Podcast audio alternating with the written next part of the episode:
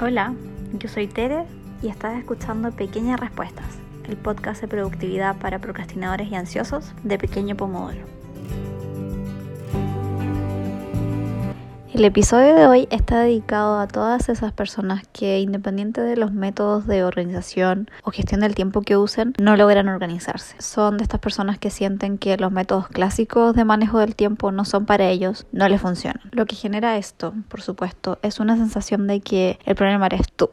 Y realmente estoy aquí para decirte que el problema no eres tú, el problema es el método que no se adapta ni a tu carga laboral, ni a la forma en la que estudias, ni a tu personalidad, ni a tu estilo de motivación. Entonces, en el episodio de hoy les voy a contar algunas alternativas para los métodos de gestión del tiempo pendientes más populares que existen, que son escribir listas, usar el método Pomodoro y hacer la tarea más difícil primero. Estos tres consejos son bastante comunes. A menudo las personas que tienen cero estrategias de organización les vamos a recomendar hacer listas como para tener una sensación de cuáles son los pendientes, algún tipo de conciencia de cuáles son las tareas a realizar. Por otro lado, en algunos casos también recomendamos el método Pomodoro de gestión del tiempo para esas personas que realmente no entienden por dónde partir. Y está este consejo bastante clásico, muy común, que se trata de hacer la tarea más difícil primero con la meta de desocupar nuestro tiempo y también la energía mental que estamos ocupando en pensar en una tarea que nos parece difícil, larga, aburrida, etc. El problema obviamente es que estos consejos son genéricos y en el fondo en general cuando los damos en el Instagram los damos a un público general. Si han tenido la experiencia de tener clases con nosotros privadas o grupales, se van a dar cuenta de que al final lo que hacemos es primero identificar cuál es el método que funciona mejor para cada uno de ustedes y después ese método no se los damos tal cual, sino que lo personalizamos. Especialmente en nuestras clases privadas lo personalizamos 100% y les explicamos cómo lo pueden usar para que sí les funcione. Entonces, bajo la premisa de que no todos somos iguales y que por eso a todos nos van a funcionar métodos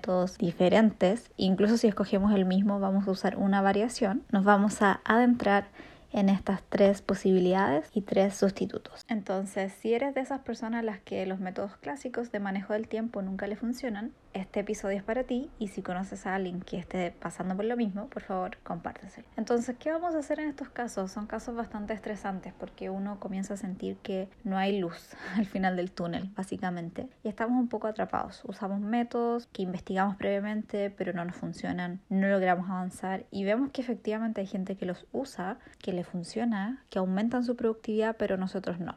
Como siempre, los invito a cuestionar el método. En base a este cuestionamiento, decidimos revisar los métodos que previamente ya les habíamos contado. Redacción de listas dependientes, el método Pomodoro, partir por la tarea más difícil. Número 1. Si el método Pomodoro no es para ti, si nuestro querido y muy amado método Pomodoro no te funciona y realmente eres una persona a la que los bloques de trabajo y descanso le parecen muy difíciles de seguir, o simplemente no tienes suficiente eh, fuerza de voluntad o en otros casos no te logras concentrar por tiempos predeterminados, entonces el método Pomodoro no es para ti. En este caso, el consejo que podemos dar es que es mejor intentar aplicar una lógica de temática semanal o diaria. Por ejemplo, en vez de estar obsesivamente con los bloques de trabajo y descanso, digo obsesivamente porque para quienes el método Pomodoro no es efectivo se pueden obsesionar un poco en intentar que funcione, es mejor darle una organización temática a la semana. Por ejemplo, los lunes solo planificar y tener reuniones, quizás, los martes para escribir, estoy inventando, dando ejemplos al azar, los miércoles para estudiar, los jueves para esto, los viernes para esto otro. Entonces, de esta forma, eh, evitamos trabajar en bloques estrictos de tiempo y le damos más flexibilidad a la planificación. Acá, por supuesto, eh, esto también es un método de gestión del tiempo, solo que es más macro y no micro. Así que los invito a investigar sobre el método de bloqueo del tiempo o time blocking. Número 2. Si hacerlo más difícil primero no te motiva. Hay muchas personas que realmente los motiva esto. Es una técnica bastante vieja y se llama cómo hace ese sapo. Y básicamente el sapo o esta ranita, esta idea de esta rana que salta de un lugar a otro distrayéndonos, es la tarea más difícil, más aburrida más complicada que tenemos en un día. Entonces esta técnica se basa en que hagas lo más difícil primero y desocupes tu mente y tu día. Pero esto rara vez le va a funcionar a los procrastinadores. La razón es que si es algo muy muy incómodo, muy muy difícil, me va a ser muy imposible empezarlo, lo voy a procrastinar. Si ese algo es lo primero en la lista, quiere decir que voy a procrastinar toda la lista porque ni siquiera puedo pasar del número uno y esto a su vez va a tener una consecuencia negativa en mi motivación porque me voy a sentir incapaz de completar o de avanzar mi lista de pendientes. Además, este consejo tiene la idea de partir la semana así usualmente y yo creo que nadie quiere enfrentarse a una tarea súper difícil o aburrida a primera hora un lunes en la mañana. Entonces, el consejo que podríamos dar es partir por una tarea de dificultad media y poca duración o una tarea un poquito más larga pero de baja dificultad. En el fondo, lo que cuesta muchas veces es empezar. Cuando logras empezar, ya tu cerebro entró en la estructura y estás un poco más preparado para hacer esta tarea muy difícil. Este consejo es especialmente útil para todos quienes procrastinan por un deseo de perfeccionismo o por miedo de fracasar o hacerlo mal.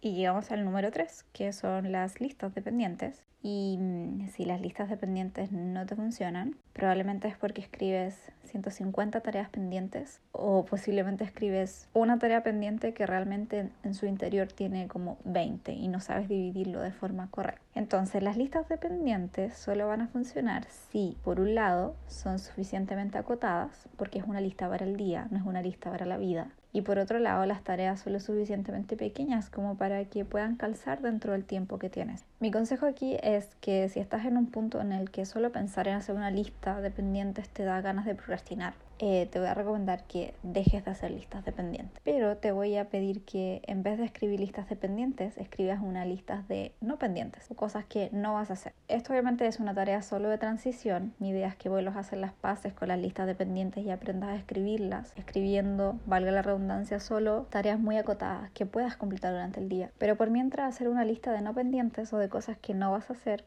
puede ser una práctica que te permita vivir con más mindfulness de forma más intencional. Entonces, si antes tenías una lista de hacer esto, escribir esto otro, mandar aquí, comprar esto, ir allá, te voy a recomendar que tu nueva lista diga, por ejemplo, no trabajar más allá de las 6 de la tarde, independiente de si recibo la respuesta a ese correo hoy, no lo voy a responder hasta el miércoles. Hoy día solo voy a hacer esta parte del trabajo, no voy a hacer esta. Y este tipo de listas, como te decía, es una lista antipendientes, una lista para no hacer. Esos son los tres métodos. Espero haberte ayudado. No te sientas mal si los métodos clásicos no te funcionan o no son para ti. ¿Está bien? No todo es para todos y este es un camino de conocernos mejor, descubrir qué cosas nos funcionan y por sobre todo aceptar nuestras diferencias. Eso es lo que nos hace únicos. Acabo de escuchar Pequeñas Respuestas, el podcast de productividad para procrastinadores y ansiosos de Pequeña Pomodoro. Si te gustó, suscríbete o compártelo con alguien a quien le pueda servir.